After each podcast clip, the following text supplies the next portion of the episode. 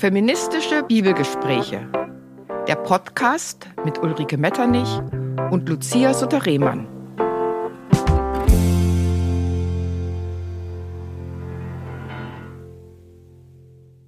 Willkommen zu einer weiteren Folge von Feministische Bibelgespräche. Ich heiße Lucia Sutter-Rehmann. Ich bin Titularprofessorin für Neues Testament an der Theologischen Fakultät in Basel. Ja, und ein herzliches Willkommen auch von mir. Ich bin Ulrike Metternich, Projektstudienleiterin an der Evangelischen Akademie zu Berlin. Liebe Lucia, es tut mir ja so leid, dass du heute nicht mit mir hier in Berlin im Studio sitzt, sondern von Basel aus zugeschaltet bist.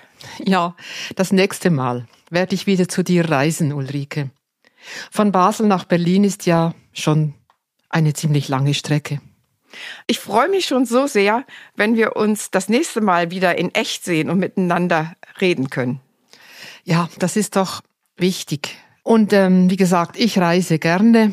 Es ist für mich kein Problem, solange nur die Bahn fährt. Du, und eigentlich, Ulrike, sind wir ja bei diesem Thema schon mitten in unserem Bibelgespräch. Es geht doch ums Reisen heute, haben wir gesagt, um das Pflegen von Netzwerken und Freundschaften. Ich meine Netzwerke, die tragen und die Welt verändern. Ja, und das gab es ja schon in der Zeit des Paulus. Ja, aber zur Zeit des Paulus zu reisen war sehr viel beschwerlicher. Und heute wollen wir ja über einen Brief von Paulus reden, aber seine Briefe sind oft schwierig zu verstehen. Viele haben ja gesagt, Paulus, der ist hochgescheit aber doch wirklich ein schwer verständlicher Theologe. Wir haben so das Bild von ihm, dass er ein Einzelkämpfer ist, dass er allein die ganzen Gemeinden besucht und ihnen dann sagt, wo es lang geht und ihnen nachher noch Briefe dazu schreibt. Und dann hat er auch so einen Satz geschrieben, der doch vielen Frauen im Magen liegt, der heißt, die Frau soll in der Gemeindeversammlung schweigen.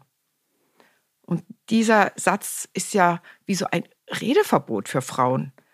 Und der ist immer wiederholt worden. Generationen von Frauen hatten es so schwer, Pfarrerin zu werden oder politisch aufzutreten. Ja, mit diesem Satz im Hinterkopf oder auch als äh, moralisches Gesetz. Das ist wirklich ein Problem, dieser Satz. Aber es ist schon auch so, dass ähm, genau dieser Redeverbotssatz ständig zitiert wurde und damit immer wieder neu bekräftigt, damit Frauen zurückgebunden werden. Ich denke, andere Sätze des Paulus, die wurden nicht so laut wiederholt wie dieses Redeverbot. Ähm, an welchen Satz denkst du da gerade? Ich denke an den großen Satz der Gleichheit im Galaterbrief.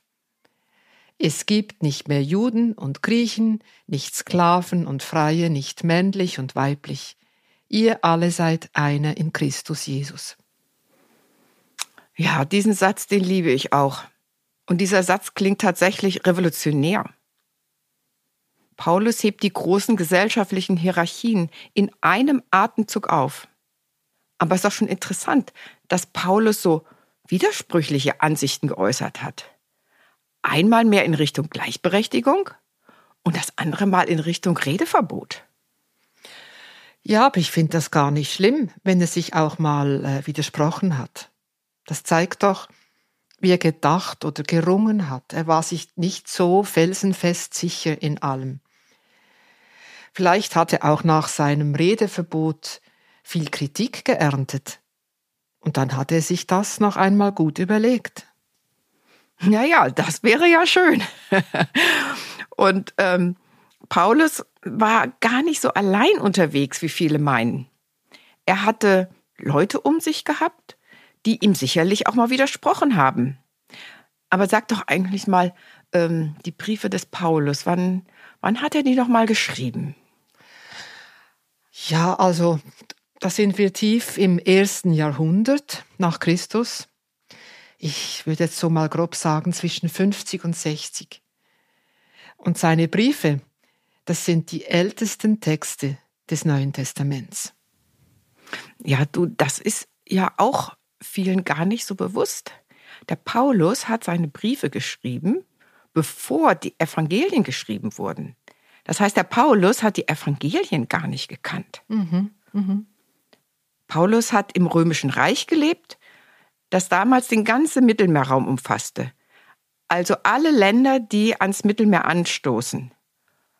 Und er schrieb seine Briefe, er reiste und pflegte so sein großes Netz von Beziehungen. Ja, und eigentlich zeigt schon das, dass er kein Einzelgänger gewesen sein konnte. Er war in ein Netzwerk von Männern und Frauen eingeflochten. Und das sage ich jetzt bewusst, er hat nicht nur Männer um sich gehabt, nein, er hat auch mit Frauen diskutiert und eng mit ihnen zusammengearbeitet. Oft waren es ja auch Frauen, die ihm mit Rat und Tat zur Seite gestanden sind. Ich denke, Paulus war wach und lebendig und nicht stur und verbissen. Und das haben mir Paulus-Forscherinnen gezeigt, wie Luise Schottroff, Claudia Janssen, Brigitte Kahl, Kathi Ehrensberger und andere. Sie haben in seinen Briefen Schätze gehoben, die ein ganz anderes Bild der frühen Gemeindearbeit ergeben. Ja, und genau deshalb wollen wir heute einen Abschnitt aus dem Römerbrief lesen. Wir lesen ein Stück aus der Grußliste. Und da denkt man vielleicht, was kann an Grüßen denn schon so interessant sein? Aber es wird spannend. Paulus grüßt nicht nur Männer, sondern auch viele Frauen. Ja, und ich denke, so eine Grußliste ist schon etwas ganz, ganz Spannendes. Sie ist wie ein Fenster, durch das wir in das damalige lebendige Gemeindenetz hineinblicken können. Ja, und in diesem Netzwerk haben Frauen eine wichtige Rolle gespielt. Und dass Frauen eine wichtige Rolle gespielt haben, das ist auch ganz wichtig zu erkennen und hat Auswirkungen auf das Selbstverständnis der Frauen in der Kirche heute und ihre Forderung nach Gleichberechtigung. Also lies uns doch mal ein paar Sätze aus dieser Grußliste, Ulrike. Dann hören wir auch gleich einmal die Namen der Frauen, die im Netzwerk des Paulus mitgearbeitet haben. Gerne, Lucia. Also ich lese aus Römer 16 ein paar Verse. Ich möchte euch unsere Schwester Phoebe vorstellen. Sie ist Diakonin der Gemeinde in Kenchräer. Ich empfehle sie, damit ihr sie in die Gemeinschaft aufnehmt, wie es unter heiligen Geschwistern üblich ist. Steht ihr bei und unterstützt sie in allen Angelegenheiten, in denen sie euch braucht. Sie ist eine Autorität und hat vielen Schutz geboten, auch mir selbst grüßt Priska und Aquila, Mitstreiterin und Mitstreiter im Messias Jesus, die für mein Leben ihren eigenen Hals hingehalten haben.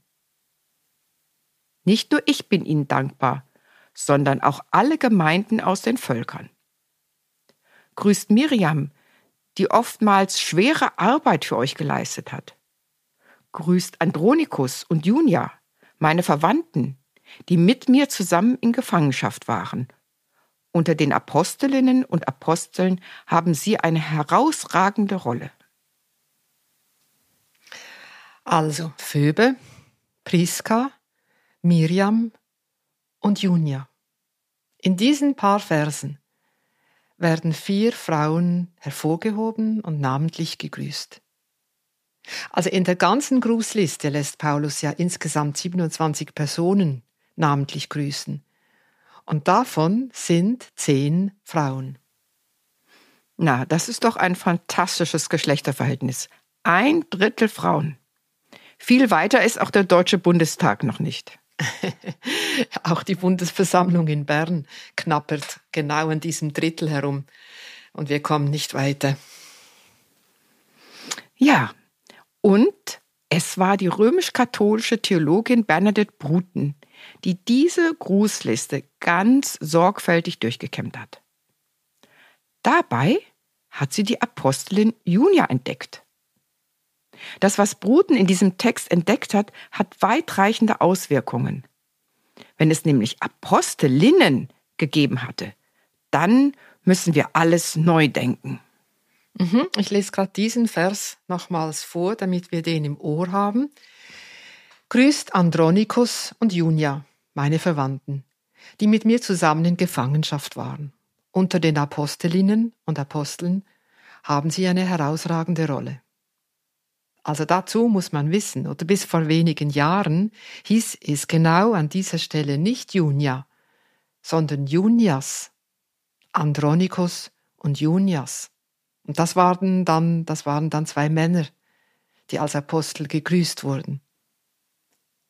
Bruten hat aber überprüft, ob es damals den Männernamen Junias überhaupt gegeben hat. Sie hat alte Handschriften gewälzt und frühchristliche Kommentare. Sie hat überall nach Junias gesucht. Sie hat auch 500 Inschriften untersucht. Und dabei hat sie gemerkt, in all diesen Texten und Inschriften gab es keinen Männernamen Junias. Hingegen den weiblichen Namen Junia. Junia war schlicht ein Frauenname. Ja, das war doch eine ganz spannende Entdeckung. Und früher war das anders. Also es gab den Kirchenlehrer Johannes Chrysostomus aus dem vierten Jahrhundert. Übrigens, Chrysostomus heißt der Goldmund. Mhm. Und dieser Goldmund sagte über Junia, das zitiere ich jetzt, ein Apostel zu sein ist etwas Großes, aber berühmt unter den Aposteln. Bedenke, Welch großes Lob das ist. Wie groß muss die Weisheit dieser Frau gewesen sein, dass sie für den Titel Apostel würdig befunden wurde. Das sagt der Goldmund. Und das zeigt, dass Junia in den ersten Jahrhunderten durchaus als Frauenname verstanden wurde. Erst später konnte man sich das einfach nicht mehr vorstellen, dass Paulus eine Frau Apostelin bezeichnet. Deshalb wurde ihr Name dann vermännlicht. Das ist doch Wahnsinn, oder? Stell dir vor, aus einer Frau machten sie einfach einen Mann, nur weil sie es nicht für möglich hielten, dass Frauen Apostelinnen sein konnten. Besonders für die katholische Frauenbewegung ist die Wiederentdeckung der Apostelin sehr ermutigend. Die katholische Frauengemeinschaft Deutschlands hat dann auch ihr Mitgliedermagazin jetzt Junia genannt. Früher hieß es Frau und Mutter. Und auf ihrer Webseite schreiben sie jetzt, ich lese das vor, der Name Junia steht für ein klassisches Frauenschicksal in einer immer noch von Männern dominierten katholischen und säkularen Welt. Junia war jahrhundertelang unsichtbar. Ist doch toll, hm? Und auch mit den anderen Frauen ist ganz vieles ins Rollen gekommen. Lies doch nochmals den Anfang der Grußliste, Ulrike. Gerne. Ich möchte euch unsere Schwester Phoebe vorstellen.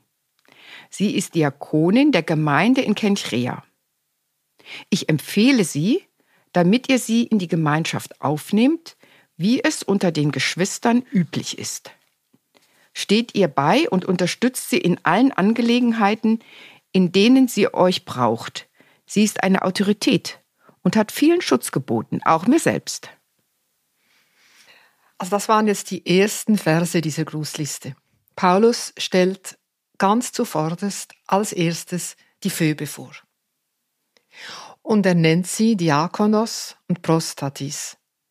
Das heißt auf Deutsch Diakonin und Vorsteherin also eine große Autorität. Nun ist Phoebe eindeutig ein weiblicher Name und den konnte man nicht vermännlichen. Und doch hat sie ein ähnliches Schicksal ereilt wie die Junia. Viele Bibelübersetzungen haben nämlich ihren Ehrentitel verweiblicht.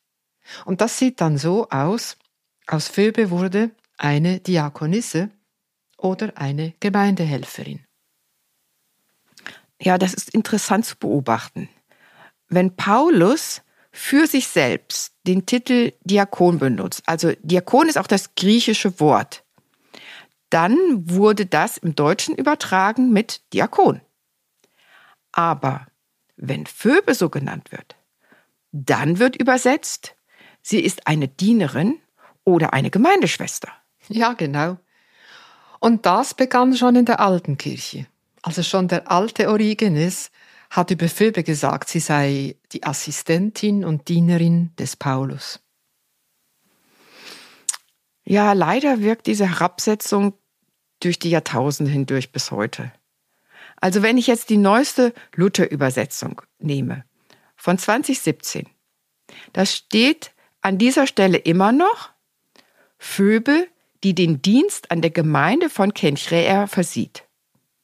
Also wenn ich das lese, den Dienst an der Gemeinde versehen, da würde ich nie drauf kommen, dass das jetzt eine Leitungsposition meint.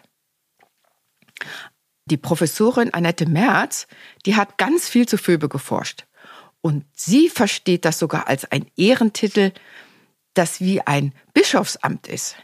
Also Phoebe wäre dann eine frühe Bischöfin gewesen. Das klingt doch auch toll. Das ist was anderes. Hm? Die Bezeichnung Diakonos ist griechisch und auf, auf Lateinisch heißt das Minister. Phoebe war in diesem Sinne ein Minister, eine Ministerin.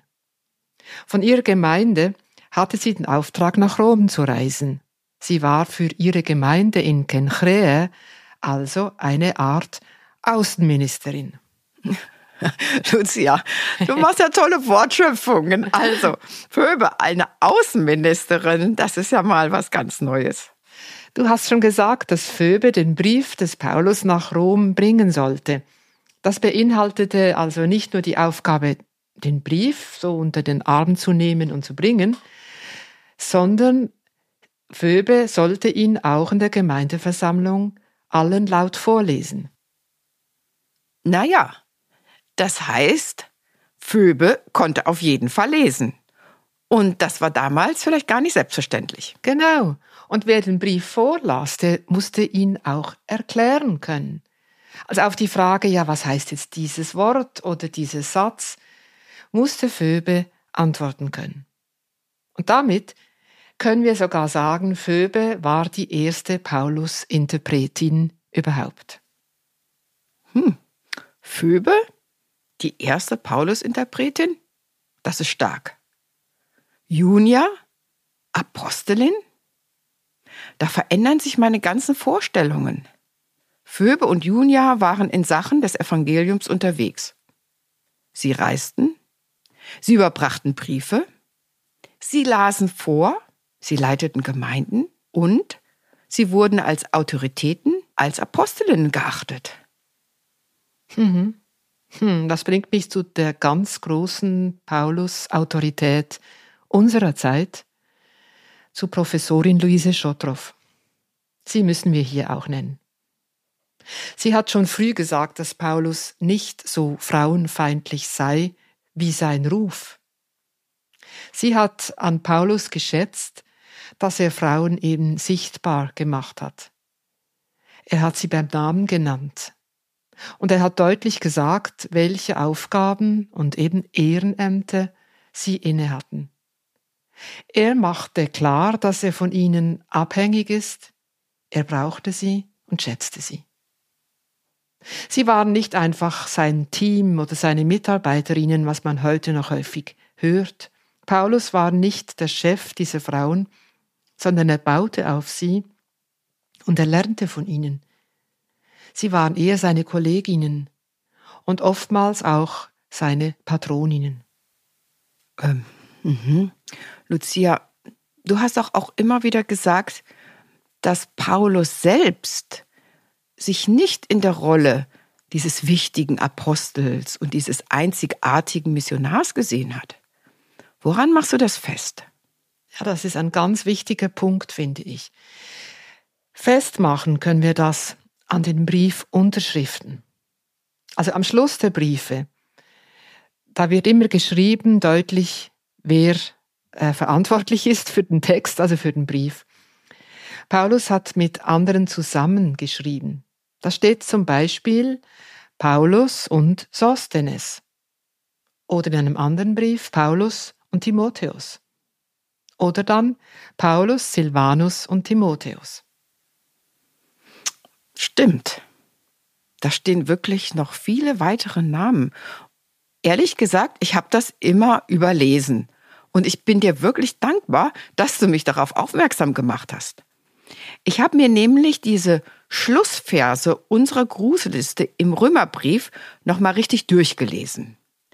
Und da steht tatsächlich im Vers 22, ich grüße euch, Tertius, der Schreiber dieses Briefes. Also, hättest du mich gefragt, steht der Name Tertius irgendwo, im Neuen Testament hätte ich gesagt, nee, kenne ich nicht. Aber der hat den Römerbrief geschrieben. Das ist doch Wahnsinn. Mhm. Das heißt, Paulus hatte ganz offensichtlich nicht die Alleinautorenschaft für sich beansprucht. Und seine Briefe spiegeln nicht nur seine Privatmeinung, sondern sie stammen von der ganzen Gruppe, von dem ganzen Kollektiv. Da gab es viele Leute, die gemeinsam um den Inhalt eines Briefes gerungen haben. Und damit erhalten die Briefe natürlich mehr Gewicht. Ja, das ist eigentlich die Konsequenz, oder? Das finde ich auch spannend. Der Inhalt der Briefe, der wird stärker, der erhält mehr Gewicht, wenn viele mitgeschrieben haben. Es zeigt, wie die Leute zusammengearbeitet haben, zusammengeschrieben, zusammen diskutiert. Das ist eigentlich wie bei uns, Ulrike. Wir machen das ja auch zusammen. Und es macht nicht nur viel mehr Spaß zu zweit, sondern wir können uns auch gegenseitig auf Denkfehler oder auf Sachen hinweisen, die wir im Moment nicht so im Blick haben. Hm, danke, dass du mir sagst, dass dir das Spaß macht. Mir macht es auch Spaß, mit dir zu arbeiten. Und ich hoffe, dass das Paulus und äh, seinen Freunden und Freundinnen auch so viel Spaß gemacht hat. Paulus hat ja die anderen inspiriert. Und er ist auch von ihnen inspiriert worden. Und er ist herausgefordert worden. Wir sehen es ja an den Briefen, wie um die verschiedenen Themen gerungen wurde. Paulus hat diskutiert, Fragen und Kritik aufgenommen. Er ist ganz eindeutig ein Teil einer Diskussionsgemeinschaft, ein Teil einer Glaubensgemeinschaft.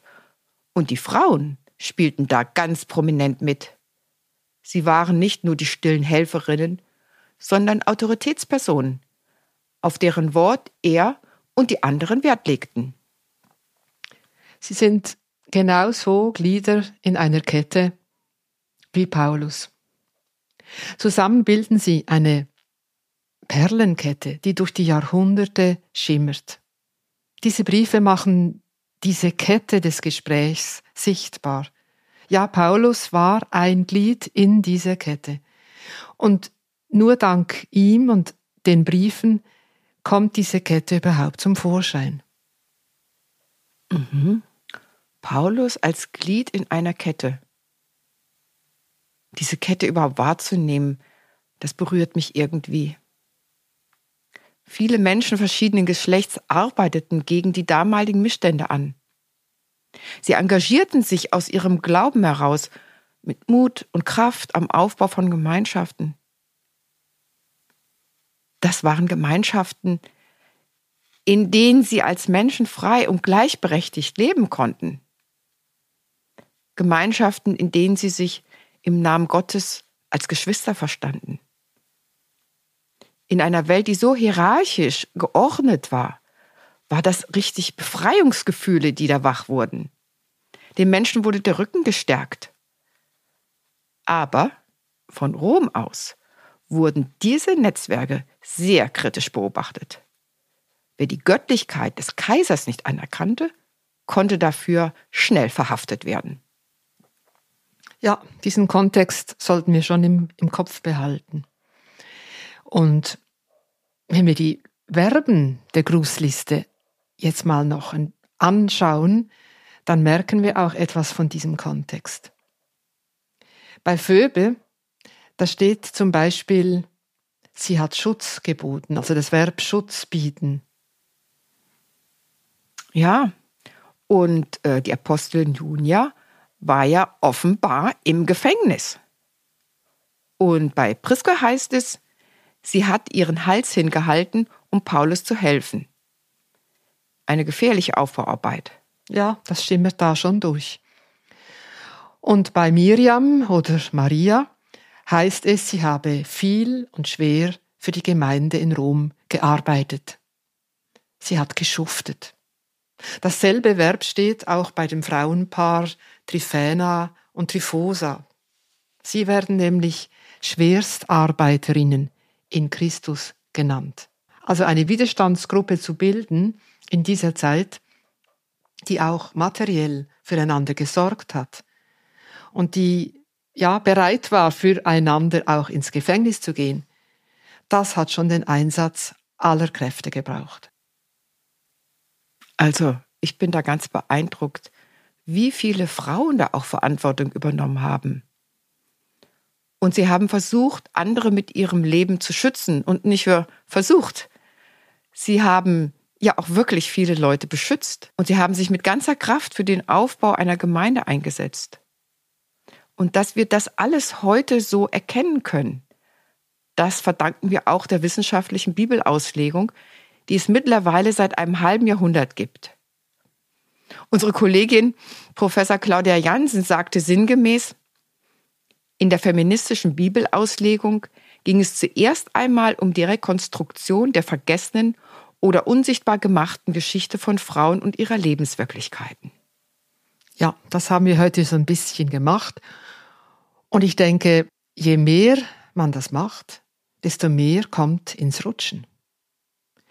Wir können die Bibel nicht einfach als patriarchal bezeichnen oder auch äh, von einer sehr patriarchalen Zeit sprechen, in der die Bibel entstanden sei. Wir müssen das schon selber ganz genau untersuchen.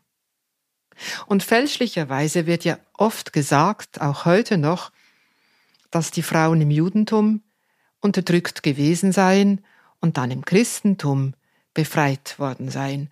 Und das stimmt nun schlicht einfach nicht. Aber solche Vorurteile werden immer noch zitiert und man kann da nur immer wieder sagen, schaut selber genau hin. Jüdische Frauen konnten Synagogenvorsteherinnen sein, sie konnten oft lesen und schreiben, das zeigt das Beispiel von Phoebe. Ja, heute haben wir jetzt in diesem Gespräch das mal aufgearbeitet und die vielen Namen gezeigt von den Frauen und was sie alles getan haben. Da gibt es so viel Neues zu entdecken. Paulus war ein Netzwerker, kein Einzelkämpfer. Und gleichzeitig haben wir auch gesehen, wie sehr wir von den feministischen Theologinnen profitiert haben, die uns die Augen geschärft haben. Ihnen ist es ja zu verdanken, dass wir heute diese Kette sehen, die bei Paulus, Phoebe und Junia und den anderen durchschimmert. Und auch diese Theologinnen sind für mich Glieder in derselben Kette. Sie weisen auf blinde Flecken hin, sie erheben Einspruch. Da ist ein Netzwerk hervorragender Theologen und Theologinnen entstanden, aus dem wir heute geschöpft haben. Und dieses Netzwerk findet sich in allen christlichen Konfessionen. Ja, das stärkt mich auch und ich denke dich auch. Und wir haben so viele wichtige Namen genannt. Und wer mehr über diese Theologinnen wissen möchte, verweisen wir auf die Shownotes zum Podcast. Da finden Sie auch ein Buch von unserem Kollegen Carsten Jochen Bortfeld, der über Paulus in Ephesus schreibt. Liebe Lucia, ich danke dir für dieses Gespräch. Und ich freue mich jetzt schon, mit dir weiterhin aus diesem Netzwerk zu schöpfen. Und liebe Hörer und Hörerinnen, wir freuen uns, wenn Sie auch bei der nächsten Folge wieder mit dabei sind. Herzlichen Dank fürs Zuhören. Folgen Sie uns kostenfrei bei Spotify, Apple Podcasts und auf vielen weiteren Plattformen. Oder hören Sie uns direkt auf der Webseite der Evangelischen Akademie zu Berlin unter www.eaberlin.de slash feministische Bibelgespräche.